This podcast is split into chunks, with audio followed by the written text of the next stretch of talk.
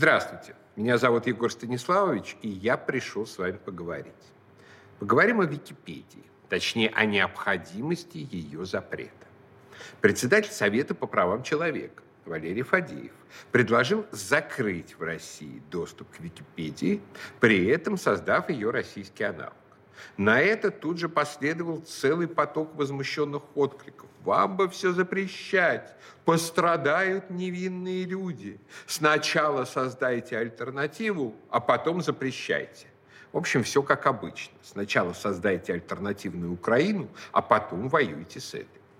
Я полагаю, что Валерий Валерьевич Фадеев не только прав, но его тезис надо усилить. Википедия должна быть запрещена в России вне зависимости от того, существует ей альтернатива или же нет. Она просто должна быть запрещена. Как резко враждебная России иностранная СМИ, которая создает искусственную информационную среду, формирующую у пользователей последовательно антироссийскую картину мира. Так же, как наркотики. Нужно запрещать, а не создавать им альтернативу. Также следует поступить с Википедией. Если вы считаете иначе, то просто найдите в Википедии статью «Рашизм», которую не только не удаляют, но идей которой открыто придерживается целый ряд ведущих администраторов Википедии. Если после знакомства с этой статьей у вас не возникнет желания забанить этот сайт раз и навсегда, то уж не знаю. При этом русская альтернатива Википедии есть. Она называется Руниверсалис. Доменное имя Руни РФ, кириллицей. Если вы о ней ничего не знаете, я не буду говорить, что это ваша проблема. Это не ваша проблема. Это прямая вина, манипуляция и в некотором смысле преступление со стороны крупнейших поисковиков, таких как Яндекс или Google. Эти поисковики практически по любому запросу обязательно выведут вам первой ссылкой на Википедию. А ссылку на Руни не покажут либо вообще, либо покажут в четвертом десятке. Исправить ситуацию можно только если к запросу прибавить что-то вроде Руни, например, ДНР Руни. Почитайте статью, сравните с Википедией, ну и сделайте выводы сами. Наше государство не сделано ничего, чтобы этот работающий проект поддержать. Наверное, потому, что чиновники пока еще не придумали, как именно украсть на нем побольше денег. Проект держится на энтузиастах, но, конечно, не может конкурировать с международно раскрученным медиахолдингом Викимедиа, исполняющим роль пропагандистского ресурса в сотне стран мира. Но если бы площадка расчистилась от недобросовестного монополиста, ситуация, конечно, изменилась бы. А в том, что Википедия – это недобросовестный мошенник-монополист, сомнений нет. Но чтобы понять это, давайте подробнее поговорим о том, что такое энциклопедия в принципе. Идея, что знания в разных областях должны быть сгруппированы и кратко изложены, появилась еще в древности. Классическим энциклопедическим трудом античности был трактат «Естественная история» римского ученого Плиния Старшего, погибшего при знаменитом извержении Везувия. Китаец Люй Бювей создал сводный труд «Весны и осени господина Лю», в котором описывал сезонные ритуалы. Но первая настоящая энциклопедия появилась в Византии в X столетии, примерно в эпоху, когда крестилась Русь. Это энциклопедия «Лексикон суда».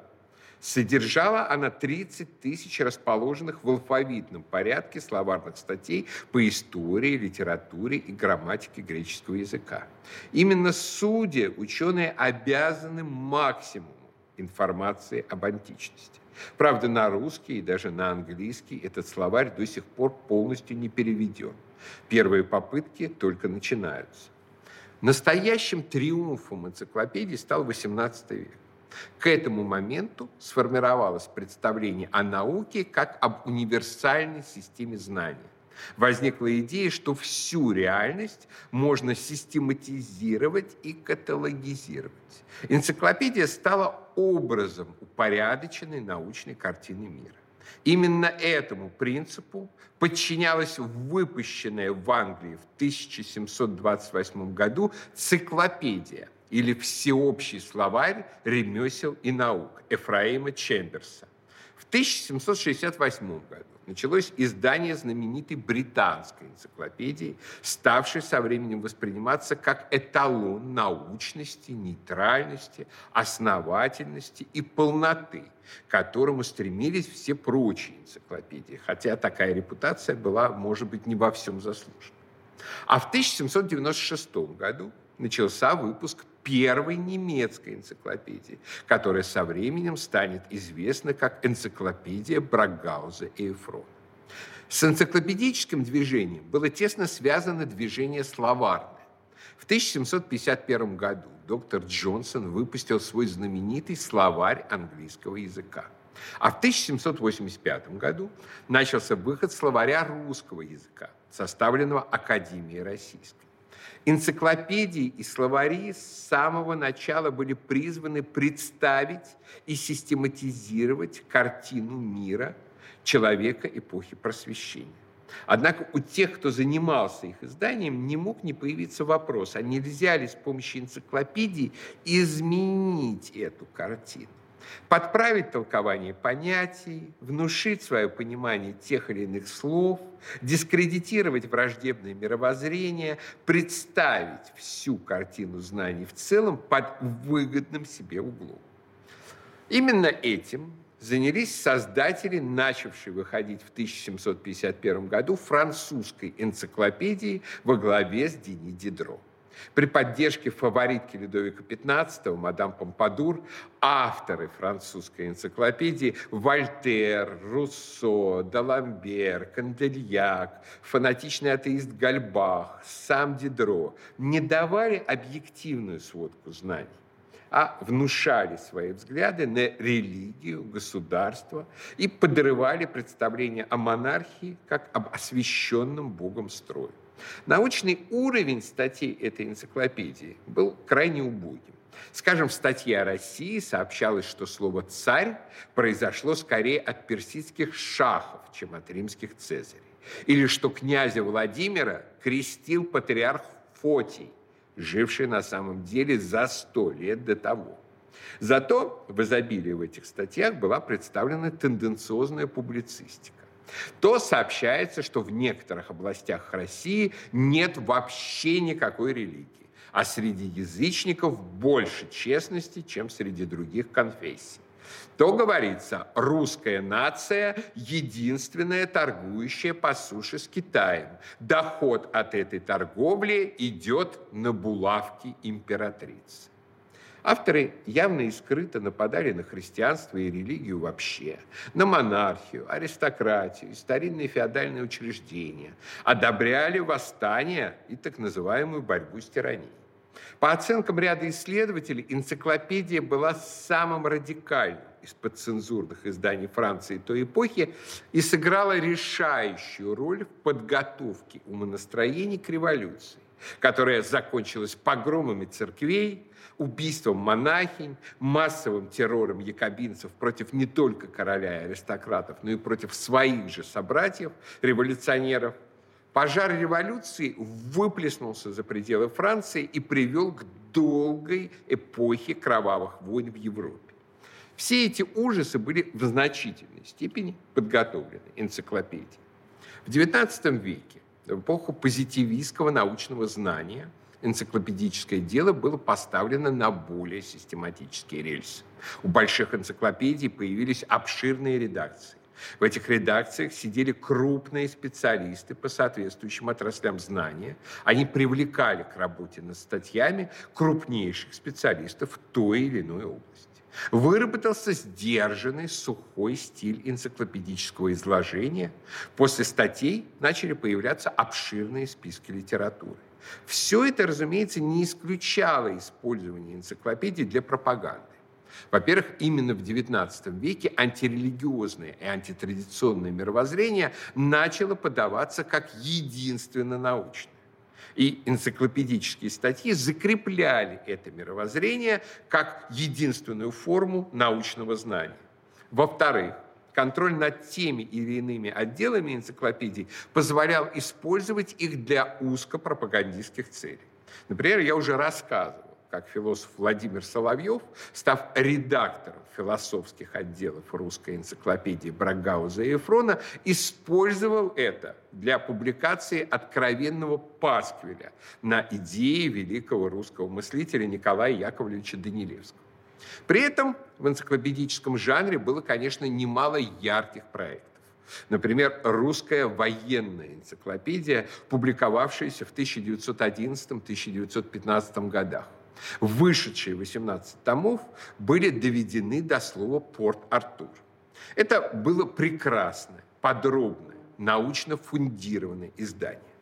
Советское время у нас, с одной стороны, стало эпохой расцвета энциклопедии поскольку советская власть провозглашала приоритет научного мировоззрения и доступ широких слоев трудящихся к знаниям.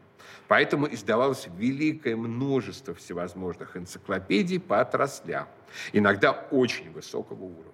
А с другой стороны, энциклопедия превратилась в инструмент самой разнузданной пропаганды. Причем из-за того, что энциклопедия – это предприятие долгое и сложное, пропаганде случались курьезы. Первое издание Большой советской энциклопедии начало выходить в 1926 году. И первым в списке редакторов стояло имя главного большевистского идеолога той эпохи Николая Бухарина. В восьмом томе ему была посвящена восторженная статья – а в 1946 томе, вышедшем в 1940 году, в статье «Право троцкийский блок» сообщалось, Советский суд приговорил бухаринско-троцкистских извергов к расстрелу. НКВД привел приговор в исполнение. Советский народ одобрил разгром бухаринско-троцкистской банды. К этому моменту больше половины членов редколлегии, указанных на титульном листе первого тома, были либо расстреляны, либо посмертно прокляты. В 17 томе, вышедшем в 1930 году, в статье про Гитлера было сказано, что он не играет уже никакой крупной политической роли. И ровно тогда же гитлеровская партия начала делать в германской политике большие успехи. А в томе, посвященном СССР, вышедшем после войны, рассказывается о том, как наш народ героически сражался с гитлеровскими захватчиками. Выходившие 20 лет первое издание Большой советской энциклопедии – это, конечно, выдающийся исторический источник. Там огромное количество взаимоисключающих статей и тезисов, палитра всего того, что произошло с СССР между 1926 и 1946 годами. При выпуске второго издания постарались избежать этой ошибки. Оно выходило в короткие сроки между 1950 и 1958 годами. Но снова энциклопедия попала на перелом эпох.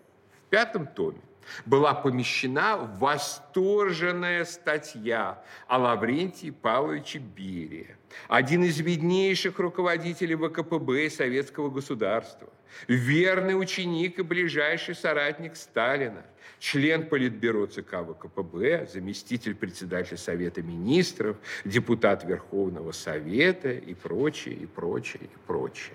После того, как он и деятель вышел из доверия, подписчикам энциклопедии пришло такое письмо. Государственное научное издательство «Большая советская энциклопедия» рекомендует изъять из пятого тома БСЭ 21, 22, 23 и 24 страницы, а также портрет, вклеенный между 22 и 23 страницами, взамен которых вам высылаются страницы, с новым текстом. Ножницами или бритвенным лезвием следует отрезать указанные страницы, сохранив близ корешка поля, которым приклеить новые страницы. В государственных библиотеках так сделали. Частные подписчики, так поступили не все, и у многих сохранились в энциклопедии и Берия, и письмо от редакции. Интересно, как вышли составители из ситуации с тем, что немалое пространство, занимавшееся ранее Берией, нужно было чем-то занять. Они растянули статью «Берингов пролив» и сделали большую статью о галштинском придворном Бергольце, записки которого о придворной жизни в России отличаются известной объективностью. Любопытно, что составители даже не подумали, что можно просто расширить убогую в нынешнем издании статью о великом английском консервативном мыслителе и публицисте Эдмунде Бёрке, занимающую один убогий абзац. И вот только третье издание Большой советской энциклопедии, выходившее с 1969 по 1978 годы, уложилась в одну эпоху Брежнева и крупных внутренних противоречий не содержит. Зато смертельно скучно. Для советских энциклопедических изданий с их установкой на управление знанием и картиной мира были характерны совершенно убогие способы исполнения этого управления. Например, в советской военной энциклопедии есть большие портреты Брежнева и других членов советского политбюро, маленький портрет Наполеона. А вот для портрета замечательного русского полководца Михаила Дмитриевича Скобелева, белого генерала, места не нашлось. Рангом, видать, не выше. По-настоящему значимым были энциклопедические проекты, нацеленные на узкие отрасли знаний. Вокруг них собирался круг единомышленников, которые использовали предоставлявшиеся энциклопедии возможности финансирования и издания для того, чтобы создать новаторские научные работы в виде энциклопедических статей. Именно такими была советская философская энциклопедия в пяти томах, издававшаяся в 1960-70 годах, особенно ее ставший почти легендарным пятый том. Или двухтомная энциклопедия «Мифы народов мира», собравшая наших лучших гуманитариев 80-х годов. То есть на самом деле энциклопедии наиболее продуктивны тогда, когда являются формой простимулировать серьезных ученых на создание новых обобщающих исследований в виде энциклопедических статей. Наиболее выдающимся современным изданием такого рода является православная энциклопедия, издаваемого с 2000 года и дошедшая сейчас до 68 тома из статьи «Томская область». Если какое-то явление попадает в круг интересов православной энциклопедии, то считайте, ему повезло. Будет составлена исчерпывающая, подробная и строго научная справка, сопровожденная качественным иллюстративным материалом. Но таких изданий не только в России, но и в мире единиц. И онлайн-доступ к этой энциклопедии есть, к сожалению, не ко всем статьям. Если бы мы решили отнестись к энциклопедическому делу всерьез, то следовало бы работать так.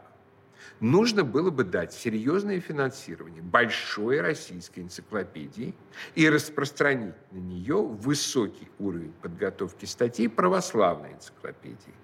Редактор отдела, серьезный ученый, заказывает развернутые статьи по теме другим серьезным ученым или заключает контракты с другими энциклопедическими проектами, Российской исторической энциклопедией, той же православной энциклопедией и прочими, об использовании их статей.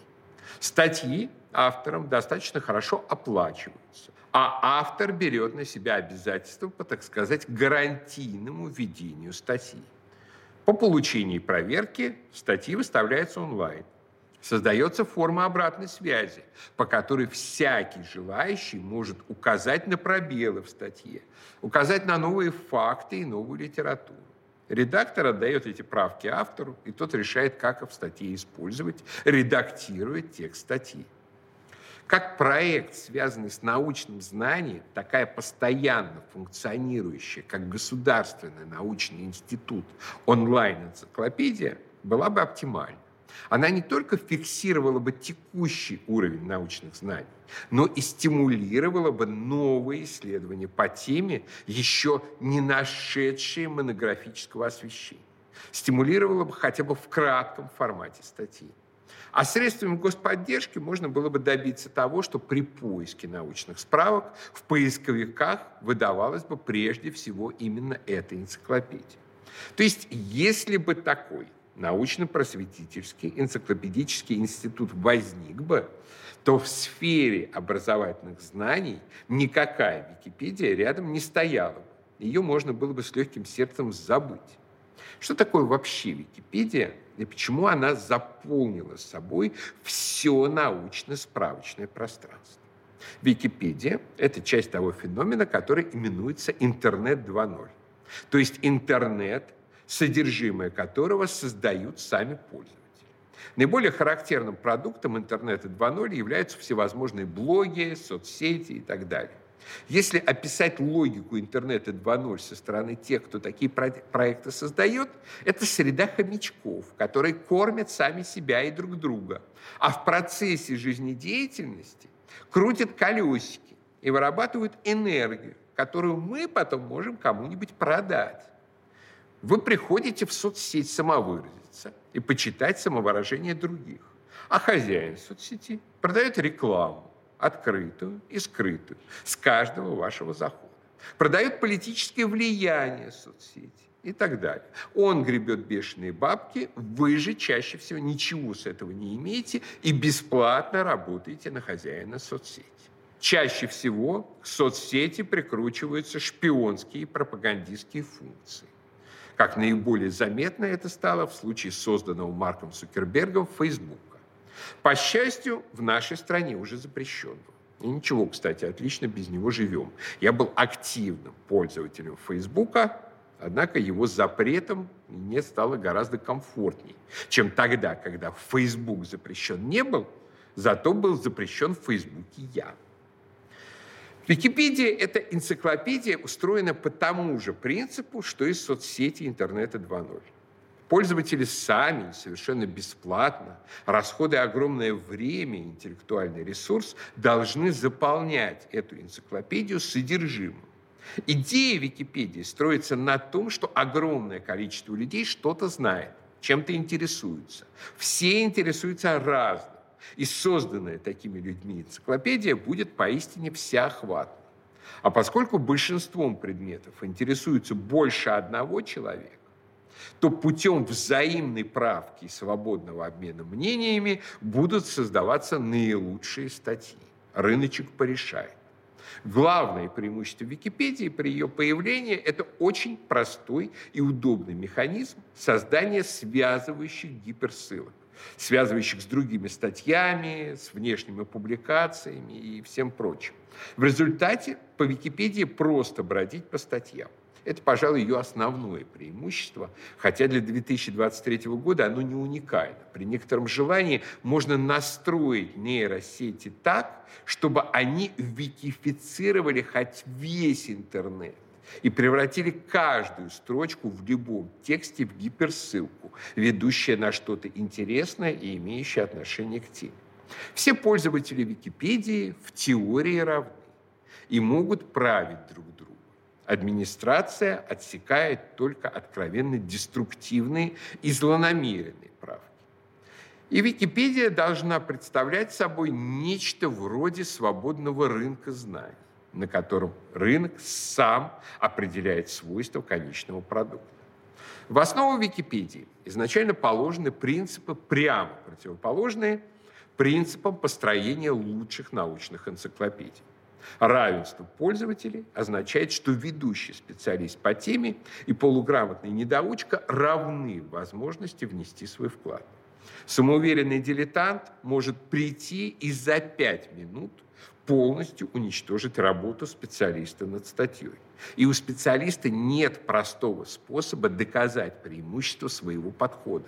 Если он хочет победить, то он должен собирать толпу сторонников, ввязываться в войну права, которая, впрочем, правилами запрещена, но все равно ведется. И серьезные ученые такие вещи, конечно, делать не будут. При этом Википедия не стимулирует так называемых оригинальных исследований. По сути, Википедия должна быть дайджестом уже опубликованных в других источниках работ. Если вы сделали важную архивную находку, то вы сначала должны ее опубликовать еще где-то, а уже потом со ссылкой на публикацию внести сведения в Википедию. То есть научных исследований энциклопедия совершенно не стимулирует, напротив, их подавляет. Она стимулирует компиляции. Причем компилироваться могут внешние источники совершенно разного уровня достоверности, лишь бы это было где-то напечатано. Конечно, правила требуют учитывать научную авторитетность авторов и источников.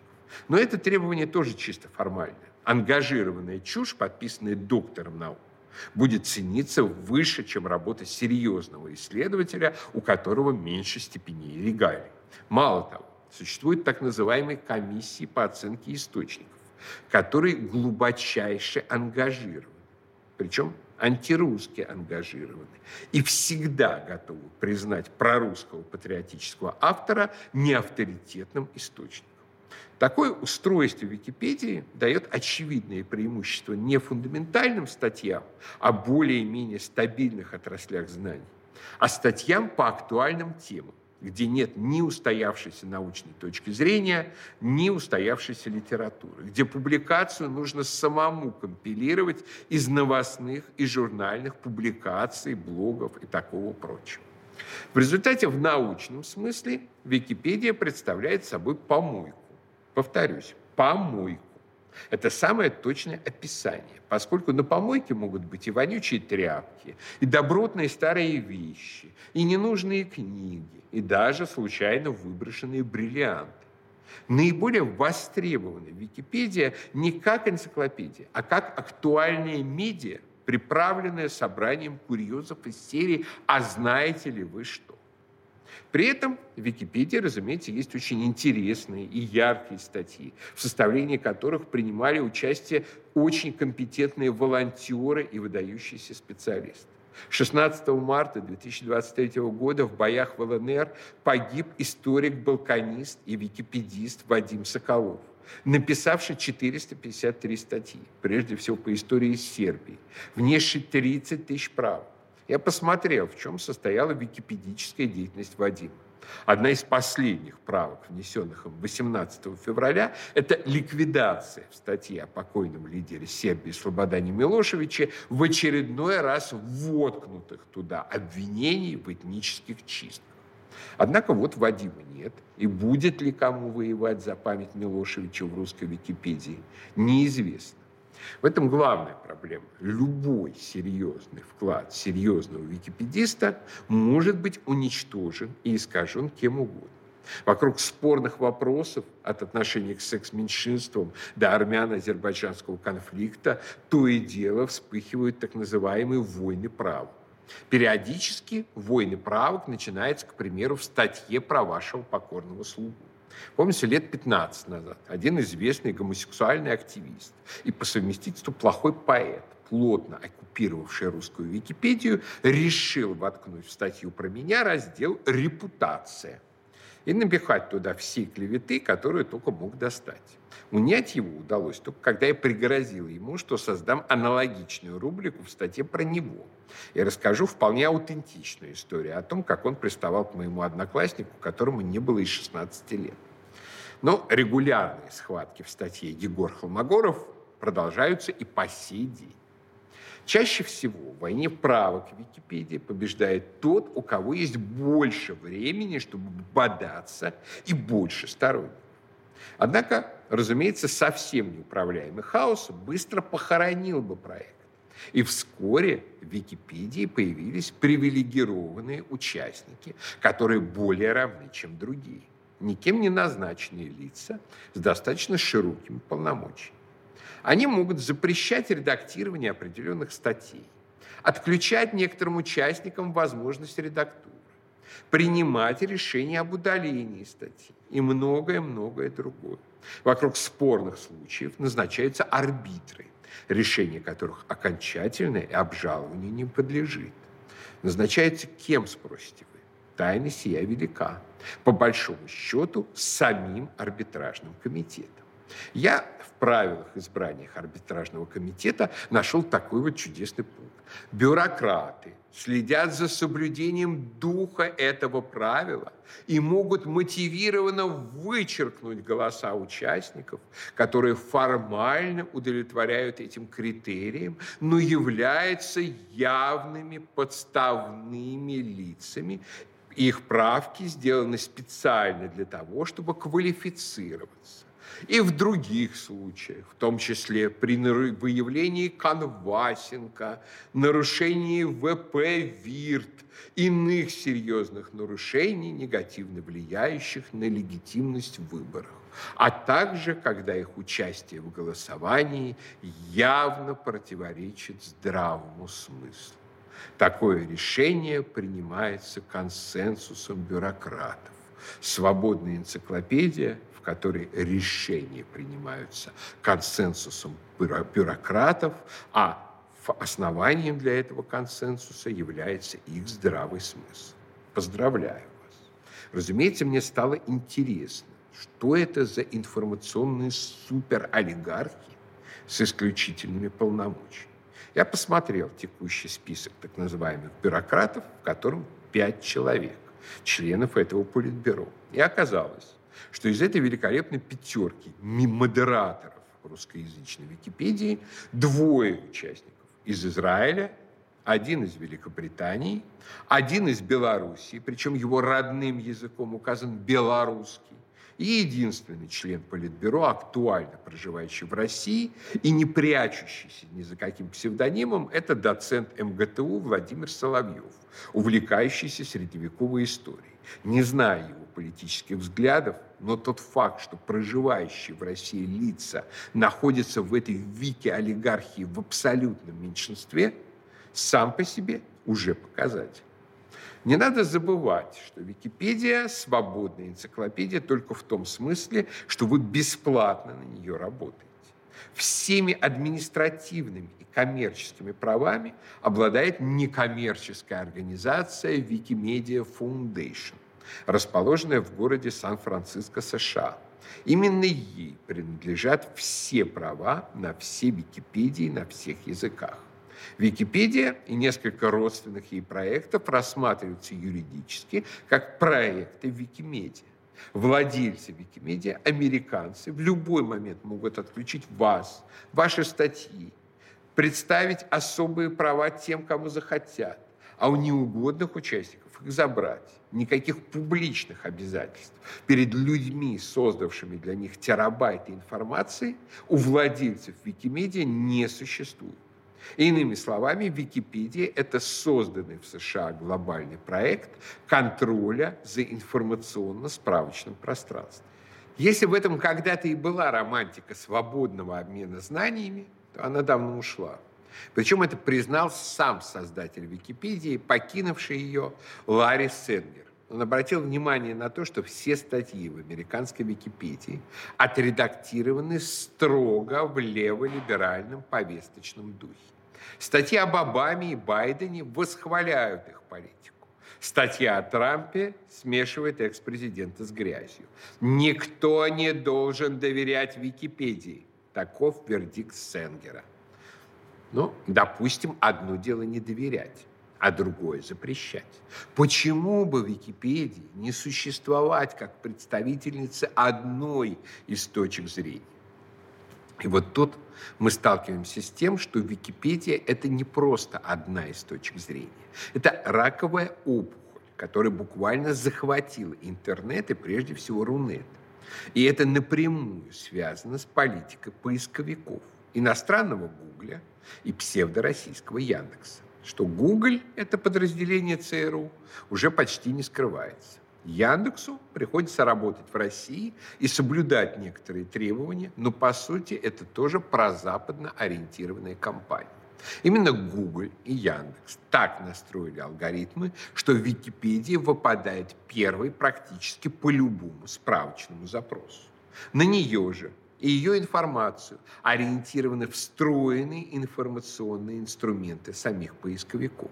Например, если вы вобьете в поисковик Motorola DNR, то вылезет не только статья в Википедии первой строчкой, но и справка как бы от самого Яндекса. Арсен Сергеевич Павлов. И вот что там будет написано.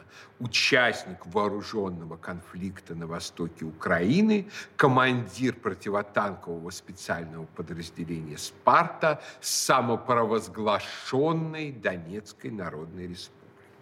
И ссылка на Википедию, в которой, впрочем, слово «самопровозглашенный» уже заменили на «непризнанный».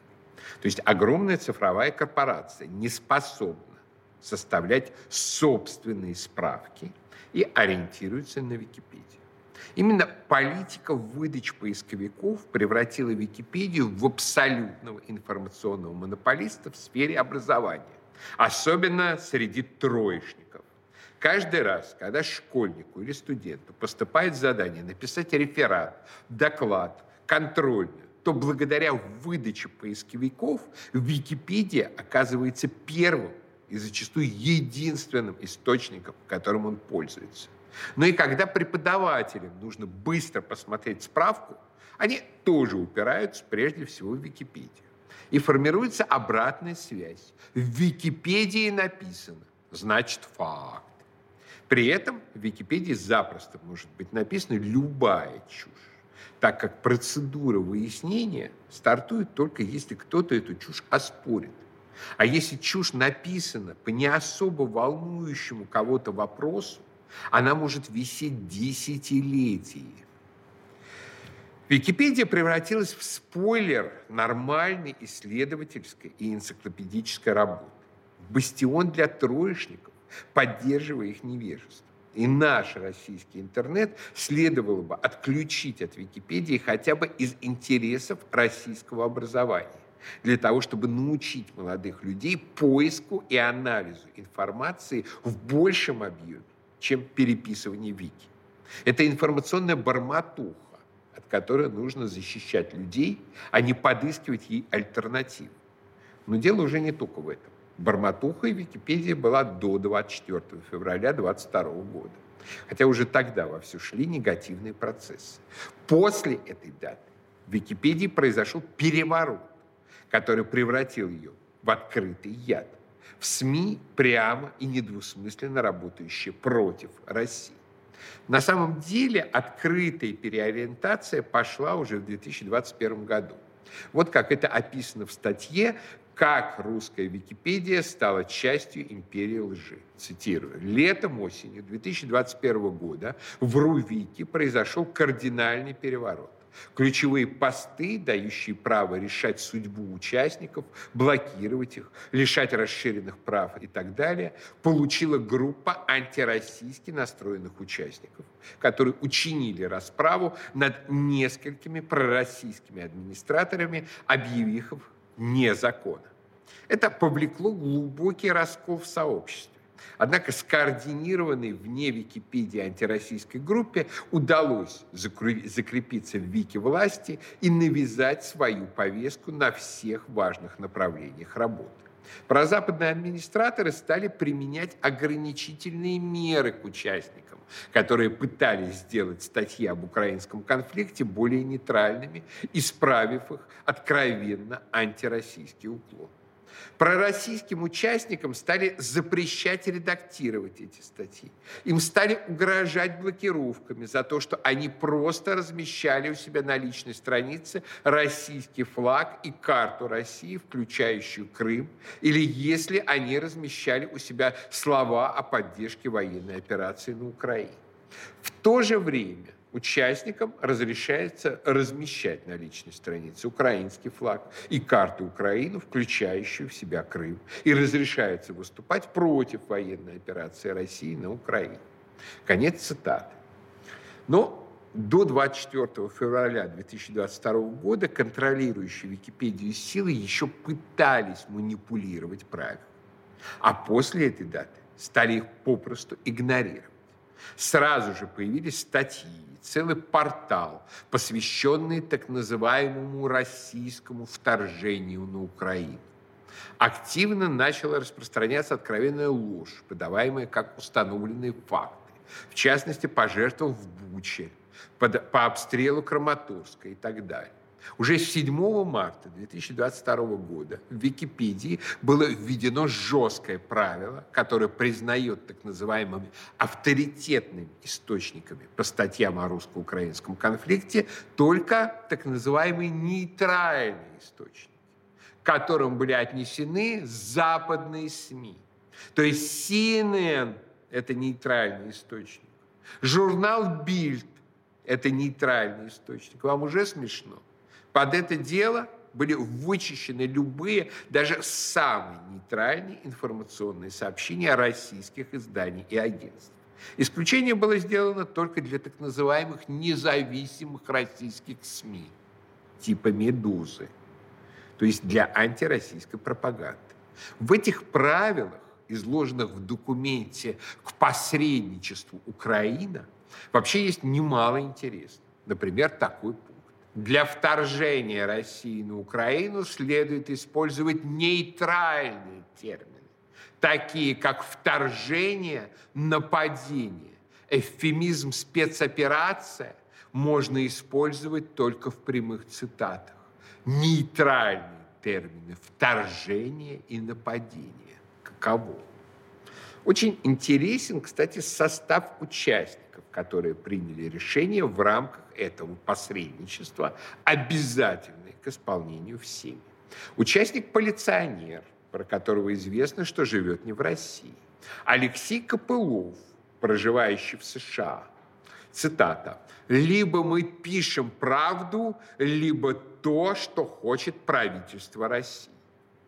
Участник с ником Биатлон, представляющийся Игнатом и проживающий в Германии. Характерная цитата.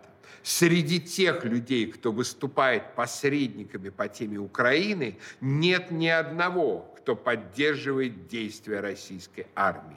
Участник Андрей Романенко, на странице которого размещена информация, что это аккаунт Дмитрия Кузьмина, того самого вышеупомянутого апологета секс-меньшинств, который хотел создать мне репутацию. Активный враг России проживает с 2014 года в Латвии. Наконец, участник Хельга-13, единственным содержанием страницы которого является большой украинский трезуб. Иными словами, Википедия и все издания фонда Wikimedia Commons являются враждебными России средствами массовой информации, ведущими открытую и провозглашенную на официальном уровне антироссийскую пропаганду как и большинство западных СМИ, заблокированных Роскомнадзором. Никакой разницы нет. Любые статьи, которые противоречат принципам этой пропаганды, по правилам Википедии удаляются. Но это еще полдела. Википедия является транслятором не только западной антироссийской, но и прямо украинской пропаганды поскольку все украинские пропагандисты прекрасно владеют русским языком, то все статьи, которые могут так или иначе затрагивать интересы Украины, подвергаются регулярным вторжениям сотрудников ЦИПСО и приравненных к ним лиц и переписываются в духе украинской пропаганды. Причем речь идет не только о статьях, посвященных текущим военно-политическим событиям, но и делам давно минувших дней. Например, в статье о Ярославе Мудром содержится навязчивая реклама раскольничьей ПЦУ, той самой, которая сейчас пытается захватить Киево-Печерскую лавру. ПЦУ подается в этой статье как реально существующая православная церковь, как минимум равноправная с русской православной церковью. И, разумеется, нетрудно себе представить российскую школьницу, которая получила задание сделать доклад о Ярославе Мудром и бодро рапортует, что он святой, почитаемый в русской православной церкви и православной церкви Украины. Сотни и сотни статей в Википедии на русском языке содержат явную или скрытую украинскую пропаганду, историческую, политическую, культурную, географическую. При этом никакого равенства возможностей нет. Русская Википедия абсолютно не защищена от украинских вторжений. Украинская Википедия защищена от российских вторжений жесточайшим языковым барьером, строжайшим контролем над содержимым ее со стороны администраторов, украинских националистов. В результате статья, например, про меня в украинской Википедии выглядит так. «Жесткий ворог пасквілі проти украинцев, публикуя под видом науковых монографий. Представить, чтобы в русской Википедии в отношении кого-либо было написано «жесткий враг», ну хотя бы про такого упыря, как Дмитро Корчинский, абсолютно невозможно. Вообще, надо заметить, что в конфликте с Россией Украина пользуется полным спектром преимуществ суверенного национального государства жестко контролирующего своих граждан, свое информационное, культурное языковое пространство. Любая альтернативная точка зрения подавляется очень быстро. В то же время Российская Федерация ведет себя как анархическое нечто, в котором суверенитет полностью размыт. Информационное пространство управляется из Калифорнии, Лондона, а порой даже из Киева, где любые решительные меры по самозащите наталкиваются на вяло текущее сопротивление чиновников и экспертов-демагогов, рассказывающих о том, что мы не такие. Итак, подведу итог. Википедия – это не народная энциклопедия, а западные СМИ, юридически приписанные Калифорнии. Управление редакционной политикой этого СМИ непрозрачное и олигархическое. Это СМИ используют бесплатный труд тысяч энтузиастов, которые в реальности контролировать сохранность своего труда не могут. Под видом так называемых арбитражей участникам навязывается однозначная антироссийская позиция. При этом получается анекдот. У нас запрещены BBC, Радио Либерти, Deutsche Welle и так далее. Но при этом Википедия, в которой на основании публикации этих враждебных СМИ как источников составлены информационные, точнее дезинформационные сообщения, у нас не просто доступно, а доступно по умолчанию, первыми строчками в поисковике. Например, если молодой человек наслушавшись навальнийской пропаганды, задаст Яндексу вопрос, что произошло в Буче, то второй же строчкой он получит статью из Википедии под названием «Бучинская резня», переведено с английского, с понятно каким содержимым. Как образовательный проект Википедия отличается низким качеством зато является крайне агрессивной средой, вытесняющей в сознании и образовательной практике наших школьников, студентов и даже специалистов другие источники информации. По сути, это компьютерный вирус, остановить распространение которого возможно только принудительно при помощи удаления и антивирусной программы. Такими антивирусными программами могли бы стать, во-первых, в области фундаментальных знаний, российская электронная энциклопедия на госфинансировании, которые занимались бы созданием реальных высокоуровневых научных статей и поддержанием системы гиперссылок и обновляемого в соответствии с научной актуальностью содержимого. А во-вторых, для статей более массовых проекта РУНИ РФ, который дублирует текущее содержание Википедии и информационно обеззараживает его. Сейчас Руни работает как клуб волонтеров, в который можно вступить по заявке и собеседованию. Однако, понятное дело, действуя в полузакрытом режиме, много не понапишешь особенно по актуальной информации вроде итогов футбольных матчей. Поэтому, возможно, в перспективе большую часть статей Руни следует открыть для заполнения всеми желающими. Главное, что командные высоты будут находиться в руках русской, а не американской и интернациональной администрации. В жизни Руни тоже, конечно, будут неизбежно свои подводные камни.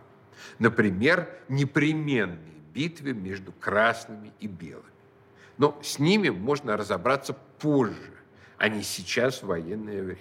Все рассказы о том, что русская сетевая энциклопедия будет лишь слабым, нежизнеспособным клоном Википедии американской, и что нужна конкуренция, и что надо просто работать с википедистами и вербовать их на сторону России, это, простите, наивные разговоры в пользу богатых. Во-первых, свободная конкуренция должна быть между своими.